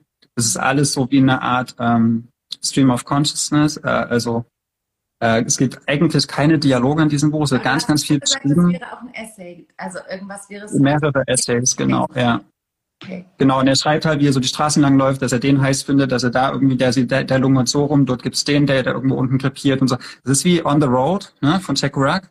Das ist ja auch so ein, so durch, durch Amerika laufen ist und beobachten, was ist dieses Amerika der Gegenwart. Und das, also Close to the Nice ist wie On the Road in den, in den 80er Jahren. Also das ist auf dem gleichen Niveau und es ist genauso wichtig. Das ist eigentlich so ein Klassiker der Beat Generation, aber halt 20 Jahre später. Aber es mit den gleichen Techniken ähnlich, einen ähnlichen Spirit verbreitet, der aber viel härter ist und viel, viel bitterer auch. Und das gab es auch nie auf Deutsch. Also dass es jetzt irgendwie vergriffen ist und irgendwie, keine Ahnung, bam, bam, nischt. Ich habe da gestern, vorgestern haben wir uns mit ähm, Isabella Kaldert getroffen, mhm. die auch eine, eine, eine, Journalistin, eine deutsche Journalistin ist, die gerade in den USA ist. Ähm, und die äh, auch gerade jetzt einen, einen, großen Artikel zu ihm schreibt, weil die das halt auch unmöglich findet, dass ein Typ, der in jedem großen Museum der Welt hängt, ne? also hier, der hängt im MoMA, der hängt im Whitney Museum, der hängt also wirklich überall. Und, und zum Beispiel auch in Berlin in der Stoschek Collection hing er auch. Ne? Julia Stoschek hat ihn da auch irgendwie gefördert was ich schrecklich finde, dass so eine, so eine äh, Sammlerin, so einen schwulen AIDS-Aktivisten sagt. Naja, ähm, aber der, der, der hat, der ist so international bedeutend für die Kunstszene und, und nicht nur für diesen HIV-Aspekt, sondern auch darüber hinaus. Ähm, und die deutsche Literaturbranche interessiert sich nicht dafür. Und das finde ich sehr, sehr schade. Ähm, und ich finde, das sollte unbedingt nachgeholt werden, dass Close to the Knives übersetzt wird ein äh, flammendes Plädoyer. Wen hättest du gerne als Übersetzerin? Ich habe schon mal mit Robin Detia darüber gesprochen. Der würde es auf jeden Fall gern machen, hat er gesagt. Ich kann mir auch sehr gut Daniel Schreiber, ehrlich gesagt, vorstellen, weil er halt die New Yorker Kunstszene so gut kennt. Und weil das, glaube ich, wichtig ist, so die, diese Verflechtungen, auch gerade in den einzelnen Stadtteilen hier und in welche Galerie, zu welcher Zeit wer was ausgestellt hat und vielleicht auch wer mit wem geschlafen hat und, und wer wen beschützt hat. Und. Ähm, der beschreibt es auch an einer Stelle so schön, der, der sagte, ja, da gab es so einen Typ, den habe ich 20 Jahre lang gehasst. Ich fand den doof. Das war einfach ein Arschloch. Und, und ab dem Moment, wo ich wusste, er hat den Virus, war er mein Freund. So, und dann habe ich ihn so unterstützt und ähm, also diese Verbundenheit, die da auch in dieser Community entstanden ist. Und ähm, auch der Fehler, der da gemacht wurde, das hätten, hätte damals die USA Geld ausgegeben, um das zu erforschen, wäre das nicht zu dieser globalen äh, Epidemie gekommen. Und ähm, dieser, dieser, dieser politische Anspruch und gleichzeitig diese, diese künstlerische Tiefe zu haben, das ist, das ist echt einzigartig. Oder was heißt einzigartig, aber das ist total wichtig. Auch wenn es zum Teil wirklich schwer zu, zu ertragen ist, was der schreibt. Also die, da gibt's ja hier so diese Projects oder so, also wo die, die wirklich die armen Teile auch von New York, wie, wie da die Leute, wie die hausen und wie die krepieren zum Teil. Das ist, das ist ganz, ganz schlimm. Aber es ist halt, äh, es zeigt eine gesellschaftliche Verantwortung auf, die er so anmahnt und die niemand äh, übernommen hat oder viel zu spät erst. Clinton hat es dann irgendwann gemacht. Aber Wojnarowicz ist 92 an AIDS gestorben. Ihm hat es nichts, nichts mehr genutzt. Also, oh. Close to the Knives. A Memory of Disintegration von David Wojnarowicz. Also, falls irgendein Verlagsmensch zuschaut, übersetzt dieses Buch bitte. Das war ja, heftig. Heftige Lektüre. Das glaube ich. Aber es ist bestimmt auch schön, mit Olivier Leng weiterzumachen, wenn die das Vorwort dafür geschrieben hat, weil das auch so eine, eine ist, die, glaube ich, auch so in dieser Klugheit und in den Verbindungen, die sie in so viele Dinge reinbringt und das Wissen, das sie so, so mittransportiert, indem sie einfach, ich weiß, dass Daniel Schreiber sich echt ganz viel auf dieses ähm, The Lonely City ähm, gut, dann bin ich ja mal gespannt. Also dann wissen wir schon, was du beim nächsten Mal besprichst. Ich weiß überhaupt nicht, wie ich jetzt weitermachen soll. Ah, hier, hier steht, wollt ihr es nicht bei Kanon machen? Ich finde, das ist eine sehr gute Frage, weil ich natürlich in einem Verlag arbeite, der das potenziell machen könnte. Und ich habe das auch schon vorgeschlagen, aber wir sind auch nicht ganz abgeneigt. Also es, wir sind gerade in der Diskussion, das zu machen, aber es ist noch nicht so 100 Prozent entschieden. Ich bin Anwalt dafür, aber es so eine, so eine Programmplatzentscheidung, das ist sehr komplex und ich bin auch nicht der Einzige, der das entscheiden kann. Also es sollte ja auch irgendwas sein, wo es groß genug ist, aber wo es auch gut aufgehoben wird. Wo würdest du es gerne ähm, erschienen sehen? Also ich finde, das passt auf jeden Fall auch in so Hansa Berlin Größe mindestens, ja. Hm. Ja, stimmt. Ich würde mich sau freuen, wenn wir es machen können. Ich werde uns auch weiter dafür einsetzen, aber manchmal, es ist halt nicht so einfach so Programmplanung im Verlag. Da muss man auch gucken, was sind halt die anderen Titel und ob das zusammenpasst. Und, und man, man kann auch nicht, also das ist halt wirklich ein hartes Buch und ein schweres Buch. Das liest sich nicht einfach mal so ruckzuck weg. Aber es ist ein sau wichtiges Buch. Und dann muss man halt gucken, wie, wie das zu den anderen passt, die man vielleicht so ne? geplant haben. Mhm. Okay, ich versuche jetzt mal ein bisschen eine ganz kurze Sache zu machen. Ich muss ja irgendwie weitermachen. Und nach so einem Buch ist es eh immer total schwierig. Ähm, ja. weitermachen. Aber was ich gerade schon in die Kamera hielt, ist eine, einer der Überraschungstitel dieses Jahres für mich. Es ist Wladimir von Julia May Jonas aus dem Amerikanischen übersetzt von äh, The One and Only Eva Bonnet. Und ich hatte das Buch schon eine Weile im Laden gesehen und eben auch wegen dieses Yuja-Covers, was natürlich. Das ist Yuja, so ein schönes Cover. Wahnsinn. Ja, aber der natürlich auch durch Hanya Yanagiharas Cover, der durch diese ikonischen Fotos von Susan Sonntag, mhm. der natürlich sofort schreit, dass dieses Buch irgendwas Bestimmtes transportieren will. Und Yuja und Hanya Yanagihara sind für mich so eng verknüpft, dass wenn ein anderes Buchcover quasi ähm, mit diesen, mit dieser, mit dieser, ähm, mit diesen, mit diesen äh, orgiastischen äh, Männerporträts kommt, dann denke ich erstmal, nee, so, du, du versuchst doch einfach nur äh, schon quasi von, du, du versuchst doch sozusagen Schnellstraße zu meinem Interesse zu, zu haben. Und dann habe ich mich erstmal so ein bisschen gesperrt, auch wenn ich irgendwie dachte, das klingt schon ganz spannend. Es geht um eine ältere Frau, die sich in einen jüngeren Mann verliebt. Und ich dachte, eigentlich wird darüber zu wenig gesprochen, aber irgendwie habe ich es dann doch nicht geschafft, das zu lesen. Es ist irgendwie ähm, ein bisschen untergegangen und plötzlich ist aber irgendwas passiert, dass ich mit einer Kundin über die Theke, wie das so oft ist.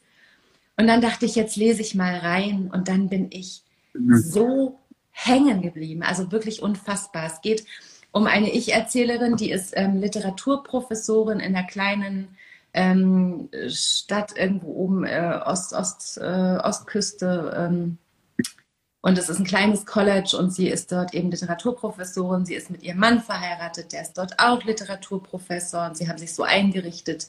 Sie haben eine lesbische Tochter, die ist schon aus dem Haus, die hat irgendwie eine Beziehung und das ist irgendwie alles gut. Sie hat irgendwie ähm, so, so ein kleines, wohlstandsbescheidenes äh, Glück. Sie hat mal ein äh, mittelmäßigen Debütroman geschrieben, der ganz gut beachtet wurde, aber natürlich nicht den Durchbruch brachte. Dann hat sie ein sehr viel persönlicheres, sehr viel intensiveres Buch über Mutterschaft und Weiblichkeit geschrieben. Das ist von der Kritik total verrissen worden. Dann hat sie gedacht, na gut, dann schreibt sie ja eben nicht, dann ist das eben nicht ihr Ding.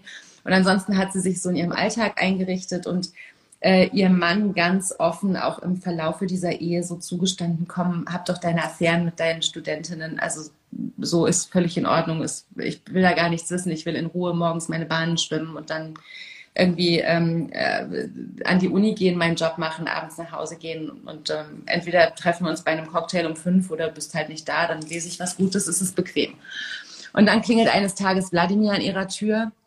Wladimir, der Juniorprofessor, sie ist also wie gesagt Ende 50, er ist irgendwie 30, ähm, ist gerade in die Kleinstadt gekommen zusammen mit seiner Frau und der kleinen unfassbar bezaubernden Tochter, Tochter und will seinen Roman ganz bescheiden ihrem Mann antragen, der ähm, eben der Literaturprofessor ist, der ein bisschen berühmter ist und deswegen will er ihm irgendwie so sein Werk bringen und sagen, hier, ich habe da mal was geschrieben, es ist sehr schön.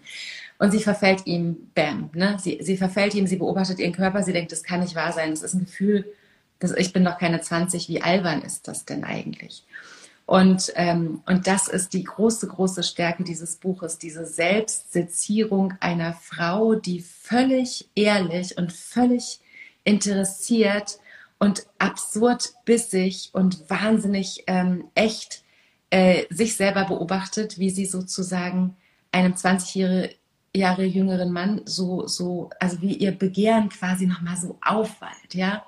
Und es passiert erstmal mhm. irgendwie gar nicht irgendwie was. Also Sie, sie bietet ihm einen Drink an, er, der Mann ist ja nicht da, er lässt dieses Buch da, sie liest dieses Buch, sie erklärt glaubhaft, wie brillant sein Buch ist und so weiter und so fort. Und, und dann merkt sie, dass sie eben so wirklich so Teenager-artige, ne, was man so macht, bevor man den anderen wieder sieht und dass man nochmal schnell irgendwie sich die letzten Haare zupft, die da eigentlich gar nicht hingehören, dass man sich plötzlich ganz anders kleidet, dass man irgendwie dass man sich so verändert und sie merkt das eben mit so einer Absurdität und so einer Intensität. Und gleichzeitig hat ihr Mann ein MeToo-Verfahren am Hals, weil seine ganzen Studentinnen plötzlich, plötzlich auf die Barrikaden gehen und sagen, ja. Moment mal, das war nicht cool. Und äh, ihr Mann ja. da quasi alle Fälle wegschwimmen. Und es kriegt oh. eben auch nochmal so eine gesellschaftliche Brisanz in diesem Moment und sowas unfassbar Wichtiges, aber auch was wahnsinnig Freches, also was wahnsinnig. Ich habe das so noch nie gelesen. Da kommen dann die ganzen drei Studentinnen, alle, alle schön, alle informiert, alle woke, kommen in ihr Büro an der, an der Uni und wollen ihr jetzt sagen, hey, jetzt haben wir das mit dem Mann, das ist jetzt klar, jetzt wirst du den ja wohl verlassen. Ne? Du, wirst, du bist eine Feministin, du bist eine von uns, wir wissen, mhm. dass du eine gute bist, du wirst jetzt ja wohl deinen Mann verlassen. Und wie sie darüber redet, was sie zu den Studentinnen sagt und wie sie aber darüber redet, was sie eigentlich weiß und denkt und wie viel früher sie schon auf einem feministischen Kurs war und wo sie jetzt auch schon gelandet ist. Das ist so absurd. Das ist eine der witzigsten Stellen dieses kompletten Buches, weil man natürlich irgendwie denkt, du hast total recht. Und dann denkt man natürlich, aber das darfst du auf gar keinen Fall sagen. Und es ist auf so eine Art auch nicht fair denen gegenüber, die jetzt eben und so weiter. Und es hat, es hat was, es hat was wahnsinnig Bissiges. Und es ist ein Debüt von dieser Julia May Jonas, wo ich gedacht habe, du lernst erstens unfassbar viel über Philip Roth-artiges Begehren, aber aus weiblicher Sicht. Und dann lernst mhm. du aber auch unfassbar viel über den amerikanischen Literaturbetrieb und beides macht so viel Freude. Und gegen Ende kriegt es einen leichten Drive, wo ich finde, okay, da, da wollte es die Debütantin vielleicht auch einfach nochmal wissen, aber es ist überhaupt nicht störend, es ist überhaupt nicht schlimm. Ähm, und ich habe diesen Buch ähm, also wirklich mit so, mit so angehaltenem Atem so zugelesen. Das ja. klingt nach viel Holz. Also, dass sie so die Beziehung einer älteren Frau zu ihrem Mann beschreibt, der gerade in einem MeToo-Verfahren ist. Und das hätte alleine schon, glaube ich, einen guten Roman ergeben. Mhm weil das ultra komplex ist. Ja. Du musst so ein bisschen an Mitu Sanyal auch denken, an mhm. Identity, so, dass man so ein bisschen so die, äh, die rhetorischen oder die, die argumentativen Instrumente sich so ein bisschen wetzt. Ne? Ja. Ähm, aber mich würde ja dann auch interessieren, die, also ist das nur so ein, ähm, so ein psychisches Begehren oder wird das auch irgendwie ausge das wird schon auch ausgelebt. Sie haben schon auch Sex miteinander. Und das wird auch noch dadurch verschärft, dass seine äh, äh, Frau, die einen asiatischen Familienhintergrund hat, gerade äh, drei Selbstmordversuche hinter sich hat, äh, in ihr Büro kommt, äh, sie sich aber auch wahnsinnig gut mit dieser Frau versteht. Und ähm, also es ist wahnsinnig ähm, vielschichtig und es ist an keiner Stelle irgendwie so simpel. Und es ist ein Begehren, was tatsächlich auch körperlich ist und was auch, was hm. auch quasi Erfüllung erfordert direkt. Und was, was auch so immer zu wenig erzählt wird, finde ich, so was passiert mit dem Begehren von einer Frau jenseits der Lebensmitte. Das ist ja nicht ausgeknipst, nur weil irgendwie die Wechseljahre da sind, ja. Und es gibt eben diese, diese, diese sexualisierten Geschichten sozusagen oder diese Sexu, also die, die, die, die eben so, so, ne, das wird zugestanden bis 40 und dann ist es eigentlich vorbei. Ja, und das finde ich irgendwie ja. total, das, das finde ich, das ist doch eigentlich das nächste Tabu, was quasi sozusagen mhm. jetzt irgendwie als nächstes ähm, irgendwie auch vom Sockel gestoßen gehört, weil wir werden alle so alt. Ja, also ich, ich merke das ja gerade auch. Wir werden alle so alt. Ich bin jetzt auch 40. Also die Zeiten, also ich bin jetzt, ne, wenn ich überlege, mit 20 war es irgendwie so total normal. Ja, mit, also wir werden, wenn es blöd kommt, werden wir Erwachsenen so. Ne? Und jetzt, ja, aber das Begehren wird dann nicht auch deswegen wollen wir gar nicht drüber reden. Aber ich, wenn ich 90 werde, habe ich jetzt noch 50 Jahre vor mir. Verstehst du? Und es ist ja nicht mehr so, äh, dass man irgendwie auf dem Feld zusammenbricht mit 60 und so weiter. Ne? Und, und, und weibliches Begehren ist sowieso, also ne, Männer, die, die potent sein dürfen bis ins hohe Alter und die ja auch zeugen können bis ins hohe Alter und das ist irgendwie alles legitim. Und wenn Philip Roth mit einer 20-Jährigen ist völlig in Ordnung. Aber, aber ja. andersrum ist es eigentlich nicht erzählt oder es wird auf so eine merkwürdige Mrs. Robinson-Art erzählt, die ich auch nicht leiden kann. Weil es gab einmal, hast du, das ist, weißt du, 10, 15 Jahren erschien hier Schweigeminute von Lenz. Hast du das gelesen? Was ich unglaublich toll finde? Es war ja auch wieder eine, Lehrer, eine Lehrerin. Genau, das ist halt wieder dieser, dieser, dieses Lehrerin-Narrativ. Aber das halt und das ist, glaube ich, auch aus seiner Perspektive geschrieben, oder? Ist es nicht aus Schülerperspektive sogar? Also er findet halt die, die ältere Lehrerin auf einmal heiß. Aber da ist es wieder so ein Machtverhältnis, egal in welche Richtung, ja. Und ich finde ja eben bei diesem Buch auch so erfrischend, das ist dieser krasse Altersunterschied und der ist auch körperlich so deutlich. Der steht wirklich so am Anfang, der ist so mitten im mhm. Saft. Und ähm, und sie ist eben äh, 50 und merkt irgendwie, wie alles so nach unten zieht und wie auch alles irgendwie langsamer wird und wie auch, ne? Und, und, und das, das, und das ist eben kein Machtverhältnis, das ist kein Ungleichgewicht. Er ist nicht ihr Gärtner, äh, sondern er, ne, er ist Juniorprofessor, sie bewundert sein Schreiben. Was ich total bezaubernd finde, ist, mhm. wie sie plötzlich wieder anfangen will zu schreiben. Also wie sie anfängt, wirklich manisch ihren nächsten Roman anzufangen, weil sie genau weiß, dass sie doch immer schreiben musste, als wäre der plötzlich so ein Treibstoff in ihr ganzes kreatives Gefüge. Und das finde ich so, das, das, das habe ich so auch noch nie gelesen, ja, wie sie dann irgendwie auf, auf Post-its, weil sie gar nichts findet, da wo sie gerade ist, anfängt, einen Roman anfangen niederzuschreiben in einer rauschhaften Nacht, die sie gar nicht, also wie sie gar kein Ende findet. Und, und bis vor kurzem hatte sie ja sozusagen noch abgeschlossen mit dem Autorinnensein. Und jetzt ist sie wieder so deep drin, weil sie liebt oder weil sie begehrt. Und das finde ich, fällt mir alles ausgesprochen gut. Phase 1, die ist immer toll. Ja, finde ich auch. Julia May Jonas, ich bin gespannt, was sie als nächstes schreibt. Das zweite wird ja immer schwierig, aber wenn ihr das erste noch lesen wollt, macht das mal schnell. Ja, hier schreibt gerade äh, Krebs Susanne, schreibt, es gibt Brigitte Macron, ähm, was ja auch als ein extremer Skandal empfunden wurde, dass so ein jüngerer Mann mit seiner oder ein mittelalter Mann mit einer bisschen älteren Frau zusammen ist. So. Ja. Ähm, und dann auch ja, ein wichtiger Mann. So. Ja. Und in der Literaturgeschichte wird ja, es wird, gibt schon eine Million Geschichten, wie ältere Männer auf jüngere Frauen stehen, aber umgedreht ist das hm. Neuland. Hm. Cool. Das ist wirklich schön. Das Bild hinter deinem Kopf wird sehr bewundert. Das ist sehr bunt und auch ein bisschen blau-schwarz, finde ich so in der Mitte. Ja, und das ist, ihr werdet lachen, das ist sogar ein Original. Aber ich weiß nicht, wovon. Von nee, ich bin ja in so einer Airbnb-Wohnung in, in Flatbush in der, mhm. und da hängt ganz viel Kunst an der Wand. Das, die gehört, das ist in so einem Einfamilienhaus von zwei Leuten, die jeweils ein Restaurant in äh, Downtown haben. Ähm, und die sammeln irgendwie Kunst, keine Ahnung. Hier hängt viel Kunst. Ja. Wahnsinnig schöne Wohnung. Ich will ja eigentlich gar nicht wieder weg. Habe ich mir schon gedacht, als du die ersten Fotos geschickt hast, habe ich mir gedacht, der kommt doch nicht zurück so schnell, wenn es da so schön ist. Aber ich würde fast sagen, wir sparen uns die Absacker und du erzählst uns lieber, was ihr noch am Wochenende in Brooklyn macht. Ziemlich geil. Äh, wir machen am Wochenende in Brooklyn gar nichts. Äh, wir fahren nach Manhattan, weil da ist äh, der Bright Mart am Sonntag. Hm? Na dann hinter, sage ich. Genau, und es ist ja jetzt auch Bright Month, äh, also nicht nur in USA, sondern ja auch überall auf der Welt. Und es ist total cool, weil in jede Buchhandlung, in die wir gehen, überall ist, der, ist direkt am Eingang ein großer Tisch äh, mit queerer Literatur. Ein ganzer großer Tisch mit, äh, mit queeren Kinderbüchern, mit allen möglichen so, so Trans-Themen und was weiß ich nicht alles.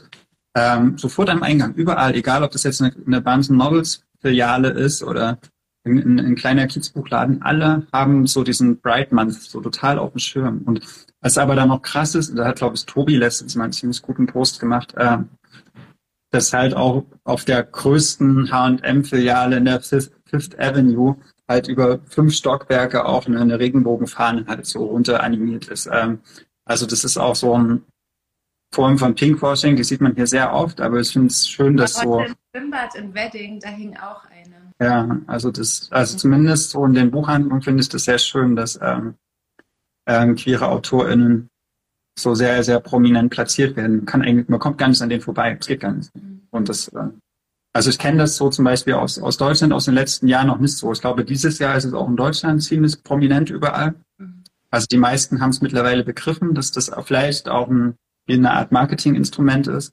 Mhm. Aber hey, dann ist es halt eins. Aber cool ist es ja trotzdem, dass die äh, AutorInnen so gezeigt werden. Vielleicht wäre es cool, wenn die die anderen elf Monate auch gezeigt werden würden, aber. Ja. Und es wäre vielleicht auch ganz cool, ich hatte das im Laden ja sozusagen irgendwie auch. Ähm, ähm, und da hat Alex sich halt drum gekümmert und hat dann halt auch die Social Media Texte mhm. dazu geschrieben, was ich total sinnvoll fand. Ludwig, kannst du noch mehr zu Dr. Schweitzer und Tucholsky sagen? Ja, mit Eva Schweitzer habe ich mich gestern getroffen und die schreibt ein Buch über die erste und die zweite Frau von Kurt Tucholsky und über dessen Schwester, die zum Teil auch in New York gelebt hat. Und als so Arbeitstitel ist wie so Tucholskys Frauen, aber es geht eigentlich um mehr. Nicht. Gibt es schon von Tolstoi, glaube ich, oder nicht von Dostoevsky? Oder? Das gibt es, glaube ich, von, von vielen, ja, das ist, also das gab es ja auch hier äh, von Goethe und sowas gab es das auch schon. Also von der Secret Dame. Hm. Secret Dame hieß ja. Genau. Okay. Genau, das machen wir am Sonntag. Gehen wir da uns das angucken. Und jetzt gleich fahren wir nach Chelsea, weil in Chelsea ist immer Donnerstagabend Gallery Weekend, äh, Gallery Night. Da kann man so kostenlos in die Galerien reingehen und Weißwein trinken. Ähm, Very good. Dann habt viel Spaß. In, in Deutschland gehen wir gleich ins Bett. Wir lesen jetzt noch 50 Seiten und dann gehen wir schlafen. Was lesen wir? Ähm, lass mich mal ganz kurz gucken, was ich gerade lese. Ich glaube, ich müsste was Neues anfangen, weil ich extra für heute den George Saunders zu Ende gelesen habe und da habe ich am Ende ganz schön Gas geben müssen und könnte mir jetzt was ganz Neues raussuchen und bin so ein bisschen am Hadern, ob ich äh, noch da irgendwas aus dem Frühling lese oder ob ich vielleicht schon was aus dem Herbst lese. Ich weiß es nicht. Aber parallel lese ich gerade noch ähm, äh, genug anderes, was ich auch fertig lesen könnte. Das werdet ihr dann in der nächsten Folge erfahren. In Folge 42, für die der Termin auch schon feststeht. Wir haben ihn noch gerade vergessen. Steht vielleicht äh, auf unserer Instagram-Seite. Letztes habe ich das mal aus Versehen aktualisiert. Oh, wirklich? Hast du gut gemacht. Ja, da stand irgendwas noch März und wir waren schon im Mai und dann habe ich gedacht, na los. Gute Idee, very good. Wenigstens einer, mhm. der äh, sieht und bemängelt und merkt, wenn da irgendwas äh, äh, Veraltetes drin steht. Genau, und dann gehen wir in Berlin ins Bett und ihr geht äh, in die Galerie. Wie cool. Ja. Dann habt viel Spaß. Dankeschön. Das war ein schönes Gespräch. Ist jetzt, ist jetzt nicht das gleiche wie neben dir zu stehen und dann jetzt noch einen Burger zu essen, aber. Ja, also der Burger wird mir jetzt fehlen. Vielleicht gehe ich noch kurz runter zu Bahar und äh, gönne mir einen Döner. Ah, hier 21, 21.07. schreibt Heidi Scholzen. Ist, ähm, Vielen Dank, Heidi Scholzen.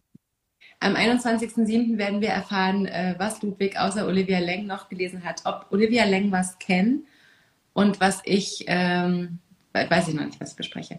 Und wenn wir dann, wir werden wieder New York-Themen haben, deswegen werden wir auch dann keinen Absacker schaffen, glaube ich. Aber auf jeden Fall ähm, kriegt ihr mit, was wir gelesen haben und was wir gut fanden. Vielen Dank für eure Aufmerksamkeit.